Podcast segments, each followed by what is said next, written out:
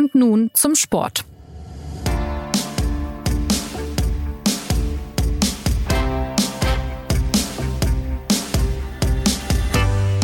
Herzlich willkommen zur neuen Folge des SZ Sport Podcasts. Die Sanktionen gegen Russland nach dem Einmarsch in die Ukraine betreffen natürlich auch das Millionen- und Milliardengeschäft Fußball. Der Weltverband FIFA und die Europäische Fußballunion UEFA haben Russland von allen Wettbewerben, also auch der Weltmeisterschaft in Katar, suspendiert und die Sanktionen angesichts der Invasion haben auch Auswirkungen auf den Clubfußball. Sponsorenverträge sind hinterfragt worden und wer sich einst als Fan womöglich über die Gelder von russischen Unternehmen und Oligarchen als Quell von Erfolgen gefreut hat, musste sich nun überlegen, wie es ohne diese weitergehen könnte. Was verschiebt sich im Fußball, wenn die Überweisungen aus Russland künftig ausbleiben? Wie haben sich die Clubs verhalten? Waren deren Reaktionen angemessen und alternativlos? Mein Name ist Anna Dreher und unter anderem diesen Fragen widmen wir uns in der heutigen Folge mit Fokus auf den FC Schalke 04 mit seinem Hauptsponsor Gazprom und dem FC Chelsea mit Eigentümer Roman Abramovic. Zugeschaltet sind Schalke-Experte Philipp Seldorf. Hallo Philipp. Hallo, guten Tag. Und Sven Heist aus London, der sich bestens mit dem Fußball von der Insel auskennt. Hallo Sven. Hallo Anna, Grüße aus London. In den Stadien haben am Wochenende Zuschauer, Spielerinnen, Spieler und Vereine wieder Zeichen der Solidarität mit der Ukraine gesetzt, auch beim FC Chelsea. Aber da hat sich gezeigt, dass die Lage nicht ganz so eindeutig ist. Vor dem Spiel gegen den FC Burnley gab es eine Applausaktion und sie wurde gestört von Sprechchören für den russischen Clubbesitzer Roman Abramovic. Einige Anhänger des Londoner Clubs trauern dem langjährigen Geldgeber also offenbar schon nach. Der hat Chelsea nun nämlich zum Verkauf angeboten. Wie ist hier denn der aktuelle Stand, Sven? Ohne jetzt am Verhandlungstisch zu sitzen mit Herrn Abramovic, würde ich mal stark davon ausgehen, dass der Verkauf des Clubs ähm, an Formen annimmt, dass er mit möglichen potenziellen Käufern spricht, die den Verein übernehmen möchten. Ich glaube, dass Roman Abramovic in den vergangenen Tagen festgestellt hat, dass ihm dieser Spagat zwischen einer offenen Welt, in der wir leben, und einer eher geschlossenen Welt, in der Wladimir Putin lebt, nicht mehr länger hinbekommt. Und da der FC Chelsea dann doch ein Club ist, der in London ansässig ist, hat er vermutlich gemerkt, dass sich Chelsea gegen diesen russischen Invasionskrieg positionieren muss. Offenbar möchte allerdings Abramovic das in der Öffentlichkeit nicht tun. Deswegen hat er ja auch zuerst sozusagen ähm, die Entscheidungsgewalt über den Club abgegeben, ehe der Verein dann ein Statement herausgebracht hat, in dem sich Chelsea gegen diesen Krieg positioniert. Ich glaube, dass Roman Abramovic da momentan ein Gefangener seiner eigenen Geschichte ist, sei es aufgrund von alten Verbindungen zum Kreml, ähm, finanziellen Motiven oder aktuellen Verpflichtungen, ähm, scheint er eben nicht mit Wladimir Putin brechen zu wollen. Insofern gibt es dann keine andere Konsequenz mehr, als dass er diesen Verein zum Verkauf stellt. Das wäre jetzt äh, die nächste Frage gewesen, um alle ins gleiche Bild zu setzen. Warum sich Abramowitsch denn überhaupt dazu gezwungen sieht, den Club zu verkaufen, welche Rolle da äh, eben eine Distanz von Putin spielt und äh, ob er so überhaupt Sanktionen aus dem Weg hätte gehen können. Kannst du das nochmal für alle, die da vielleicht nicht ganz so firm sind, nochmal zusammenfassen? Sicherlich ist es äh, schwer zu sagen, ähm, welchen Einfluss Roman Abramowitsch auf Wladimir Putin hat. Ähm, ich würde nicht so weit gehen, dass wenn Roman Abramowitsch sich öffentlich gegen diesen Krieg positioniert, dass er den damit beenden könnte. Aber ich glaube, momentan hilft ja jede Stimme, um Wladimir Putin etwas zurückzudrängen. Und offensichtlich ist Abramowitsch dazu nicht bereit. Über die Gründe kann man nur spekulieren, aber ich glaube schon, dass dort Verbindungen zu Putin bestehen, die weitaus größer sind, als er das offen zugeben mag. Um die Lage von Roman Abramovic zu bewerten, ist es, glaube ich, erstmal wichtig zu verstehen, dass die Clubanteile eigentlich heilig waren. Die waren für ihn unantastbar. Jetzt geht er offensichtlich so weit, dass er lieber diesen Club zum Verkauf stellt, als sich gegen Wladimir Putin zu positionieren. Dazu muss man halt auch ein bisschen die Geschichte von Roman Abramovic kennen, der da so ein bisschen zwischen den beiden Welten wandelt. Auf der einen Seite unterhält er eben diese engen Beziehungen zu Wladimir Putin und möchte damit auf keinen Fall brechen. Auf der anderen Seite, glaube ich, weiß er auch um die Gefahren, die dieser Krieg in der Ukraine mit sich bringt. Die Familie seiner Mutter selbst musste auch im Zuge des Zweiten Weltkriegs aus der Ukraine flüchten. Er ist ja auch jüdischer Herkunft. Insofern glaube ich, dass er tief innen drin diesem Krieg absolut nichts gutheißen kann. Aber trotzdem scheint es ihm wichtig zu sein, die Kontakte zum Kreml nicht zu brechen. Warum das so ist, ist für einen Außenstehenden schwierig nachzuvollziehen. Vielleicht sind es finanzielle Motive, vielleicht fürchtet er aber auch persönliche Repressalien ähm, des russischen Staats. Natürlich spielen die angedrohten Sanktionen eine Rolle, weil sie natürlich Herrn Abramowitsch ans Geld gehen und egal wie viel Geld jemand besitzt, niemand möchte das äh, verlieren. Und bevor dieser Verein und seine Vermögenswerte in England beschlagnahmt werden, bietet sich natürlich an, das zu verkaufen. Ich glaube, dass Roman Abramovich dort dann tatsächlich auch Chelsea so sehr im Herzen trägt, dass er dem Verein ähm, nichts Negatives möchte und er natürlich die Gefahr sieht, dass wenn die Regierung diesen Club beanschlagt, dass es sehr schwierig werden würde für Chelsea auf absehbare Zeit zu überleben, weil der Club doch mhm. sehr abhängig ist von den finanziellen Gaben von Roman Abramovich. Wie viel hat er, sagen wir mal, pro Saison oder gerne auch insgesamt schon in den Club reingepumpt? Naja, wenn wir uns jetzt mal diese knapp zwei Jahrzehnte angucken, in denen Abramovic in London ist, dann bewegt sich ungefähr die Höhe der Darlehen auf 1,8 Milliarden Euro. Also dieser Club hat ja in kaum einem Jahr mal eine positive Bilanz geschrieben. Und um diesen sündteuren Kader momentan am Laufen zu halten, ist es notwendig, dass eben regelmäßig jemand aus seinem Privatvermögen Geld in diesen Club gibt, wie das eben Abramovic getan hat. Und ich glaube, dass eines der entscheidenden Fragen jetzt bei dem Verkauf ist, ob Chelsea einen Käufer findet, der bereit ist, ähnliche Investitionen zu tätigen. Denn dieser Club besitzt einen großen Nachteil im Vergleich zu den anderen europäischen Spitzenteams. Und zwar verfügt die Stamford Bridge nur über eine Kapazität von circa 40.000 Zuschauern. Sprich, die Einnahmen am Spieltag für Chelsea sind signifikant geringer als von potenziellen Konkurrenten. Und die werden sich auf absehbare Zeit auch nicht ändern, denn dafür müsste dieses Stadion umgebaut werden, mittendrin in London, wohin sich vermutlich der Preis auf 1,5 bis 2 Milliarden Euro bewegt. Derjenige, der sich jetzt Chelsea tatsächlich anschafft, müsste, um das Niveau zu halten, ähnlich viel Geld in diesen Club investieren wie bislang Roman Abramovic. Sven hat es gerade gesagt, fast zwei Jahrzehnte ist Chelsea jetzt im Besitz von Abramovic. 2003 hat er den Club gekauft und ist damit der erste schwerreiche Ausländer gewesen, der sich einen englischen Spitzenclub ins Portfolio geholt hat. Philipp, wenn du dich mal zurückerinnerst an diese Zeit und dann die Spanne schlägst bis heute, wie hat sich der Fußball auf der Insel, aber auch allgemein der europäische Fußball dadurch verändert? Tja, puh, das ist eine große Frage. Äh, ähm, er hat sich natürlich gewaltig verändert äh, in sportlicher Beziehung. Ähm, das ist aber der kleinere Aspekt. Aber natürlich eben vor allen Dingen als, als ähm, wirtschaftliches Geschäft.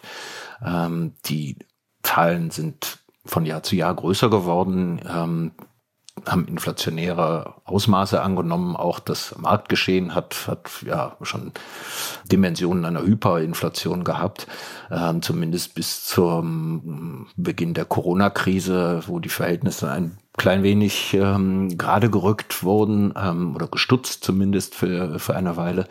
Ähm, insofern hat es sich gewaltig geändert. Wenn ich mich richtig, äh, wenn ich es richtig gelesen habe, dann hat Abramowitsch damals für den Verein sowas wie 250 Millionen Euro bezahlt. Sven, korrigiere mich, wenn das falsch ist. Es ist aber so ungefähr die Größenordnung gewesen, glaube ich.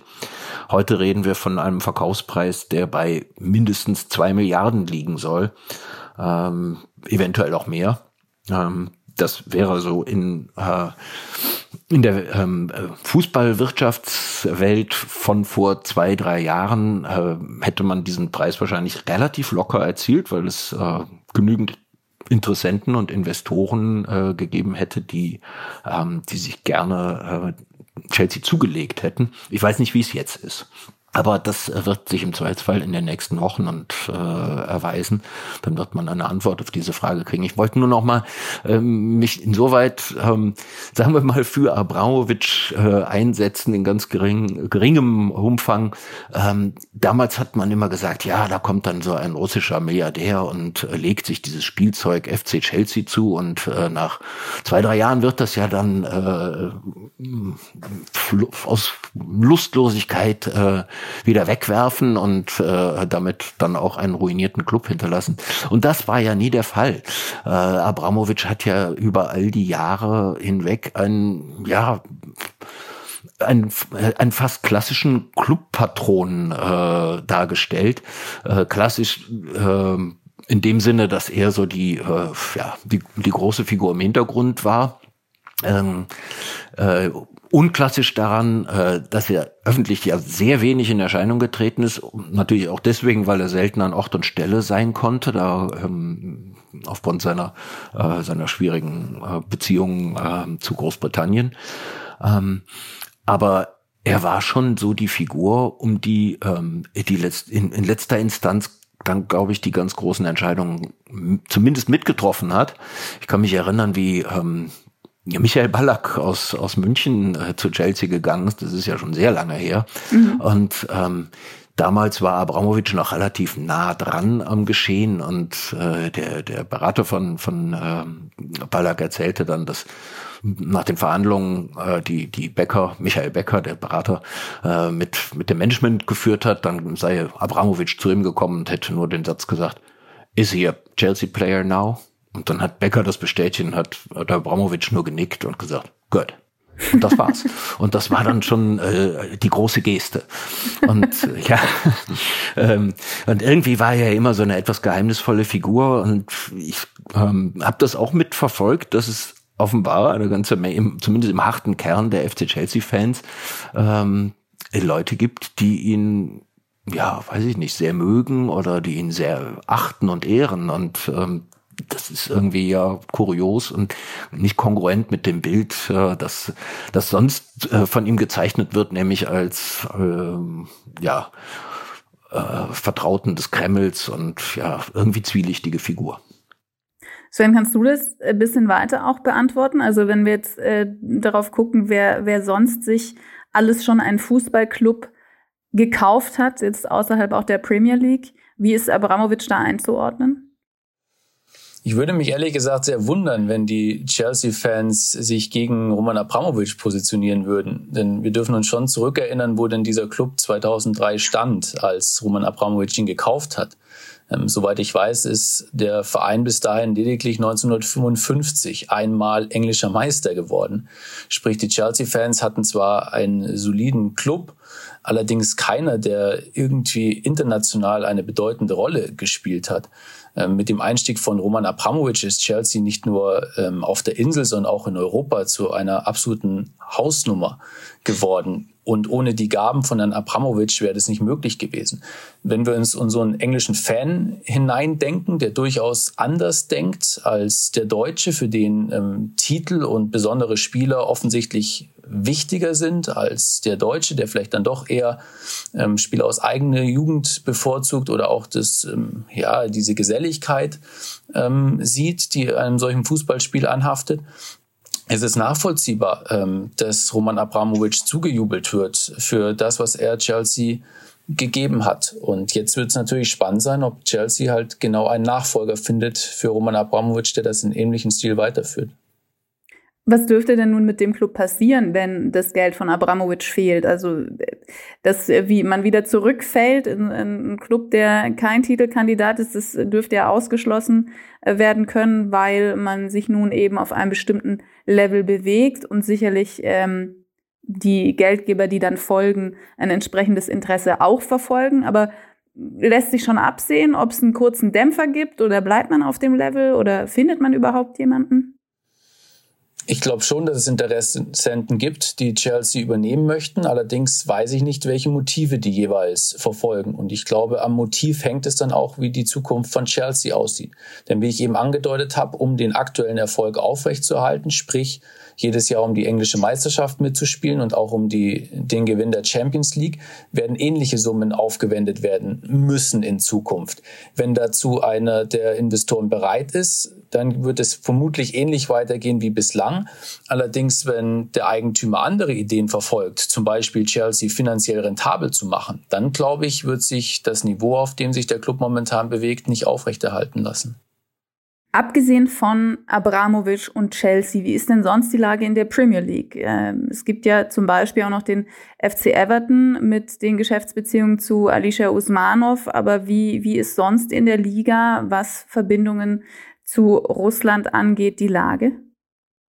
Ich glaube, dass man das natürlich dann jeweils auf den Einzelfall überprüfen muss. Bei Usmanov und dem FC Everton ist es ja so, dass Uschmanov als Sponsor tätig war über sein Firmenkonstrukt, allerdings auch enge Kontakte zum Eigentümer des Vereins unterhalten hat. Das ist sehr undurchsehbar gewesen. Allerdings hat sich dort auch der Verein dann am Ende klar positioniert, indem er diese Verbindungen zu Uschmanov zumindest jetzt ähm, öffentlich abgebrochen hat. Ähm, ich glaube, dass natürlich es auf absehbare Zeit schwierig wird, äh, russische Geldgeber in dieser Liga zu installieren. Die Frage ist halt dann, wie sich das auch auf die anderen dann verhält, inwiefern auch nachgeprüft wird, was ist mit Newcastle United, was ist mit Manchester City, inwieweit kann man bestimmte Geldgeber durchgehen lassen, ab wann nicht mehr. Ich glaube, diese Frage wird sich der englische Fußball stellen müssen. Und ich glaube, dass das auch in den nächsten Wochen beantwortet wird. Denn wir warten nach wie vor auf die Maßnahmen der Regierung. Da hat es einen Report von einer Ministerin gegeben, ähm, in dem darüber beratschlagt wird, ob der englische Fußball reguliert werden muss. Und ähm, wie die Regierung letztendlich entscheidet, auf Anraten dieses Reports wird sich ähm, in naher Zukunft weisen. Und da stellt sich dann tatsächlich die Frage, inwieweit vermögende Menschen sich in Zukunft in den englischen Fußball einkaufen müssen oder ob die Restriktionen, dorthin zu gelangen, wesentlich höher werden.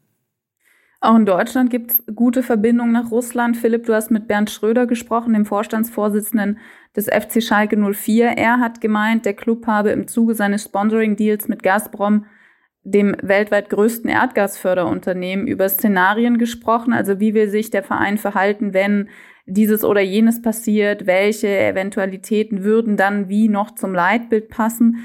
Da war man sich also durchaus bewusst über mögliche Risiken und Konsequenzen dieser Partnerschaft.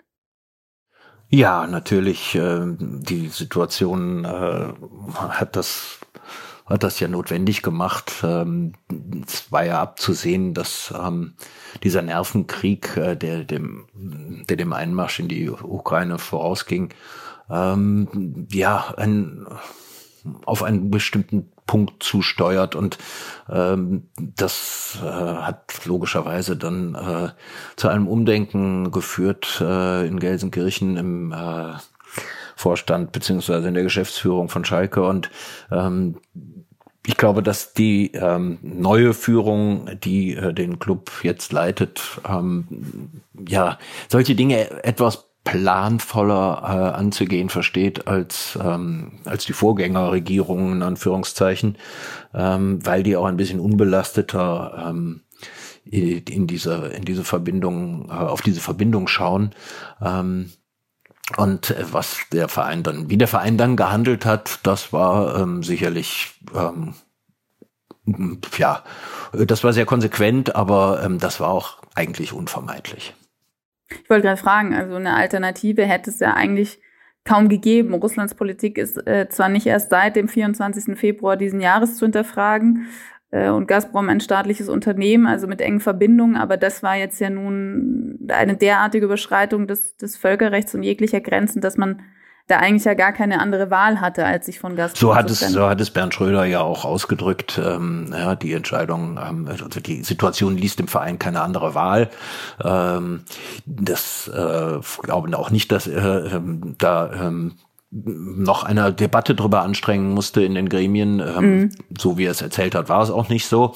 Natürlich hat man gefragt, ja, und ähm, was was können wir stattdessen tun? Und da kam eben das äh, eingangs von dir erwähnte ähm, Denken in Szenarien äh, äh, zugute, dass ähm, Schröder bereits Kontakte geknüpft hatte zu äh, potenziellen ähm, Sponsoren, die einspringen könnten. Ähm, und das ist ja dann tatsächlich auch ähm, schon eine knappe, nicht mal eine Woche später ähm, passiert, äh, dass Schalke jetzt eben einen neuen Trikotpartner hat, der durchaus auch, äh, so wie man hört, äh, eine anständige Summe bezahlt, für einen Zweitligisten sogar eine großzügige Summe, die soll so bei vier bis fünf Millionen Euro liegen in der Saison. Das ist relativ viel Geld für die zweite Liga, ähm, für einen großen Club wie Schalke, ähm, aber auch nicht äh, überwältigend. Ähm, aber es ist natürlich ganz wichtig, dass, äh, dass die Lücke eben relativ schnell geschlossen werden kann. Denn der Verein, das ist ja nun bekannt, ähm, seit ungefähr 100 Jahren, seitdem er existiert, braucht immer Geld. Ja. Kann Schalke denn diese Lücke überhaupt füllen, die Gazprom hinterlassen hat? Also wenn man dem äh, Bernd Schröder ähm, Glauben schenkt und es gibt keinen Grund, das nicht zu tun, dann ähm, darf man zuversichtlich sein. Er war selber, sagte er, überrascht, äh, wie groß die Resonanz war äh, nach dem äh, Trennungsbeschluss, also am Montag nach der sozusagen im, quasi im, im, zweiten Schritt des Einmarschs hat Schalke ja dann auch sofort reagiert und gesagt, jetzt ähm, trennen wir uns von Gazprom, äh, komme was wolle. Äh, das äh, konnte man, das hat man verkündet, ohne dass es jetzt schon ähm, ja juristisch wasserdicht war, aber ähm, die Entscheidung äh, stand.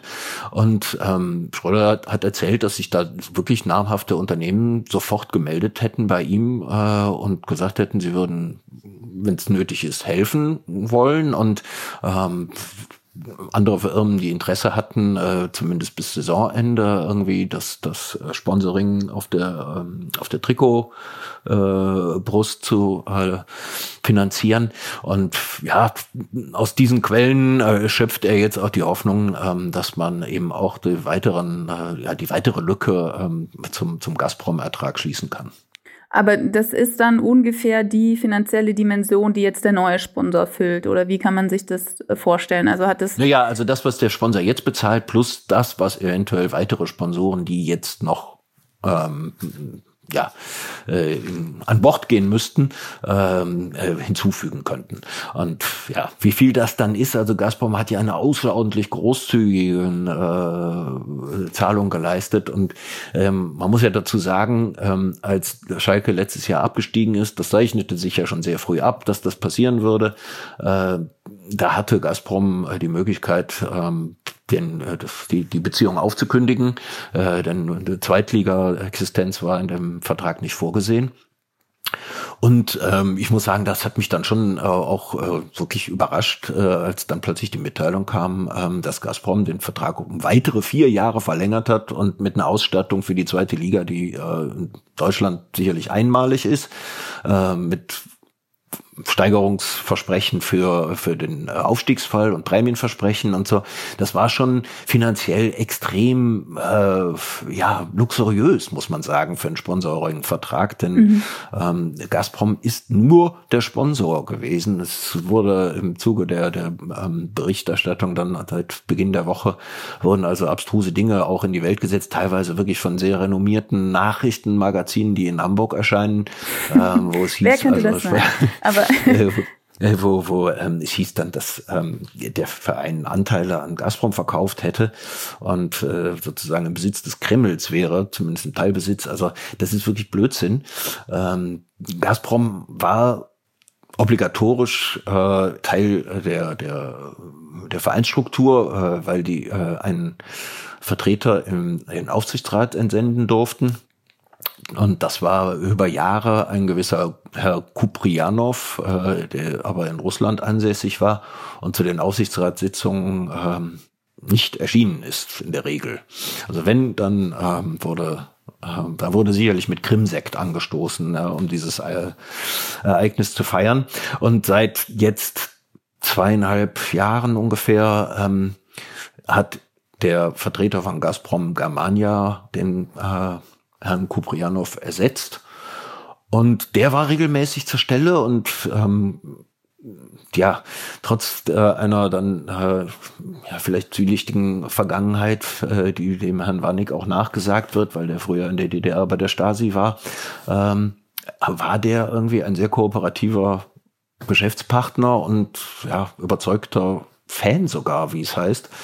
Ähm, und der hat sich ja dann am Montag auch sofort aus, äh, von seinem Aufsichtsrat zurückgezogen, ähm, was ihm der Verein, äh, wie, wie Bernd Schröder sagte, auch hoch anrechnet, denn ähm, das hat das Verfahren einfach beschleunigt und erleichtert. Wenn jetzt ersichtlich wird, wie viele andere Unternehmen sich angeboten haben oder wie schnell das jetzt auch ging, dass zumindest vorübergehend ein anderer Trikotsponsor eingesprungen ist. Hätte es denn da nicht vorher auch schon für Schalke Alternativen gegeben? Hätte sich der Club vorher nicht anders orientieren können, um diesem Konflikt schon früher aus dem Weg zu gehen. Ähm, die Frage stelle ich jetzt immer mit dem Gedanken im Hintergrund, dass es natürlich durchaus auch äh, Sponsoren aus anderen Ländern gibt, die ähm, zu hinterfragen wären bei anderen Clubs in der Liga. Aber wenn wir jetzt eben mal bei Schalke und Gazprom bleiben. Ganz kurz nur, wenn man aus der, aus der sozusagen historischen Perspektive argumentiert, damals, als sie 2007 äh, den, den Vertrag mit Gazprom geschlossen haben, da hat nicht nur Schalke gejubelt, da erinnere ich mich, hat auch zum Beispiel Karl-Heinz Rummenigge gratuliert, weil er gesagt hat, ähm, fantastisch, dass ein Bundesliga-Verein äh, so einen großen äh, Vertrag, äh, Sponsoring-Vertrag mit einem internationalen äh, Großunternehmen schließen kann. Ähm, das ist gut für die Liga das kritisiere ich jetzt übrigens gar nicht, sondern das stelle ich nur fest. Und damals war die Stimmung eine ganz andere. Damals äh, war, äh, galt das auch so, ja, wie soll ich sagen, auch, sagen wir mal, auch als Brückenschlag in, äh, in die ja immer noch etwas äh, ferne russische Welt.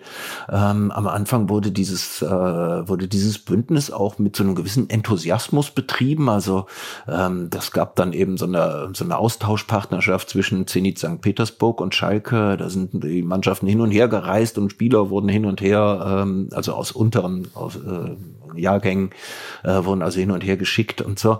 Und man äh, dachte irgendwie, das äh, führt auch zur ähm, deutsch-russischen Verständigung und so weiter.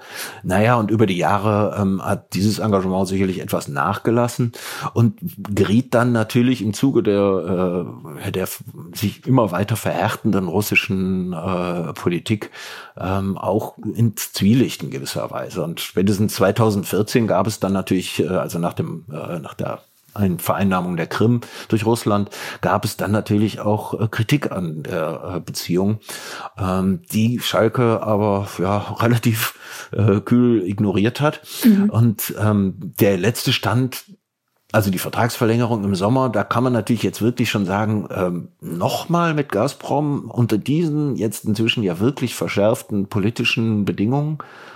Und die Antwort ist, man brauchte das Geld.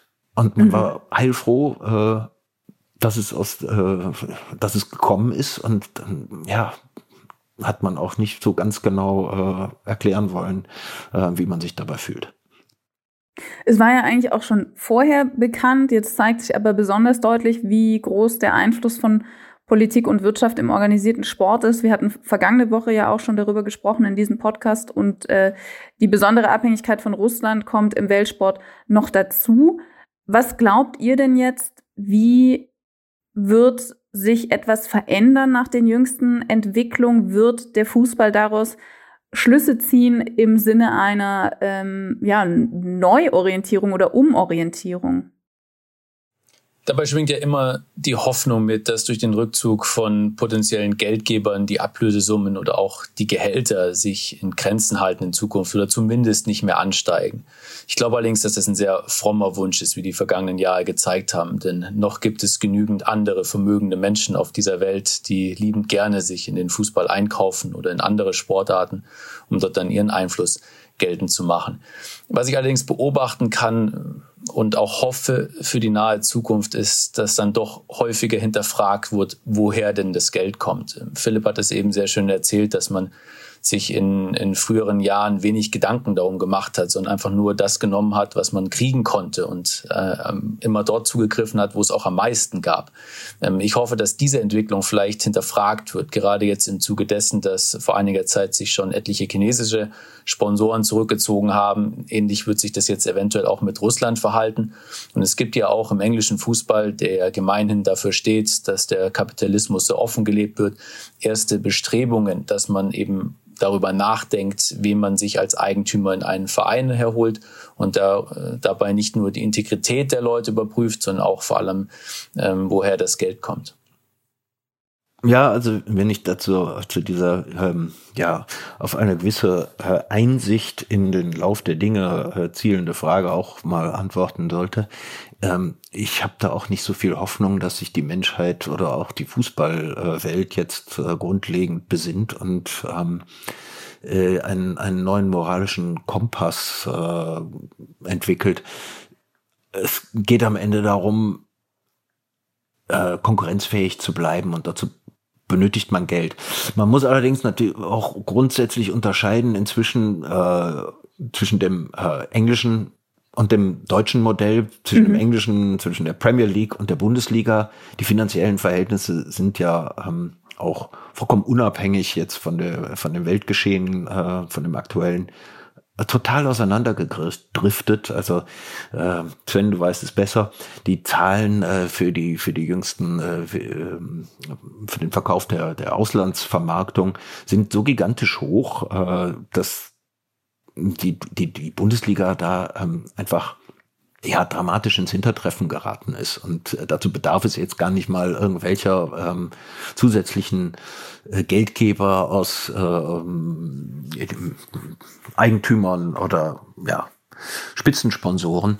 Ähm, da sind die Verhältnisse bereits geradezu konträr geworden. Und ähm, da muss sich die Bundesliga sicherlich fragen, ähm, welchen, äh, welchen Weg sie gehen kann, um äh, international zumindest äh, mit ihren Spitzenteams äh, mit England noch konkurrieren zu können. Und ähm, dann stellt sich die Geldgeberfrage natürlich äh, erneut auf die ganz elementare Art. Die Frage, die sich allerdings für die Bundesliga durchaus stellen muss, ist, ob es überhaupt erstrebenswert ist, ähm, zu versuchen, mit den englischen Vereinen zu konkurrieren. Ich habe das Gefühl, dass die Bundesliga eine Nische besetzt im Fußball, in der auch Deutschland eine Vorreiterrolle ist für ausverkaufte Stadien, für eine sehr positive Stimmung, für, ähm, für Eintrittskarten, die noch äh, zu finanzieren sind, auch für Familien. Das ist im englischen Fußball deutlich anders. Und ich warne ein bisschen davor, einfach nur zu versuchen, die Einnahmen auf Biegen und Brechen zu vergrößern, um mit England zu konkurrieren, weil der Abstand offensichtlich so groß ist, dass er sich nicht mit der einen oder anderen Maßnahme schließen lässt. Vielleicht sogar, egal was man unternimmt in Deutschland, selbst bei einer Öffnung zu Investoren auch nur schwerlich möglich ist. Der englische Fußball, und das ist auch wieder eine Kehrseite der aktuellen Entwicklung, gerät jetzt auch in die Abhängigkeit zu vielen ausländischen TV-Sendern. Wenn wir uns jetzt mal Russland und China angucken, gerade China, das sehr viel Geld dafür bezahlt, um die Premier League im eigenen Land auszustrahlen. Damit geht ja auch eine Verpflichtung für die Premier League einher in gewisser Weise. Mhm. Denn China ist ja nicht so, dass sie sagen, wir nehmen liebend gern das Programm, das in England läuft, sondern die haben da schon eigene Forderungen. Und momentan Klar. zum Beispiel stehen sie den Ideen der, der Engländer, was Solidaritätsbekundungen anbelangt, mit der Ukraine gegenüber. Und auf einmal stehen dann diese TV-Verträge in Frage. So, möchte hm. China weiter das Geld dafür bezahlen, für das Produkt, was England liefert, oder möchten sie das in gewisser Form zensieren? Und wenn das dann zensiert wird, wie reagiert die Premier League darauf? Und ich glaube, bei diesen Bestrebungen, die da aktuell laufen, zeigt sich auch die Kehrseite davon, wenn man versucht, immer mehr Geld aus dem Fußball auszupressen. Ich glaube, man muss sich mehr denn je sehr genau überlegen, mit welchem Partner man in der Zukunft kooperieren möchte. Apropos Integrität und moralischer Kompass, kommende Woche sprechen wir über den Deutschen Fußballbund anlässlich des DFB-Bundestags und der Razzia vor ein paar Tagen in Frankfurt sowie Ermittlungen von Staatsanwaltschaften. Für heute sage ich vielen Dank, Sven. Dankeschön. Vielen Dank, Philipp. Gerne. Und ich hoffe, dass Sie nächstes Mal wieder mit dabei sind, denn zum DFB stellen sich auch jede Menge Fragen. Bis dahin, eine schöne Woche. Machen Sie es gut.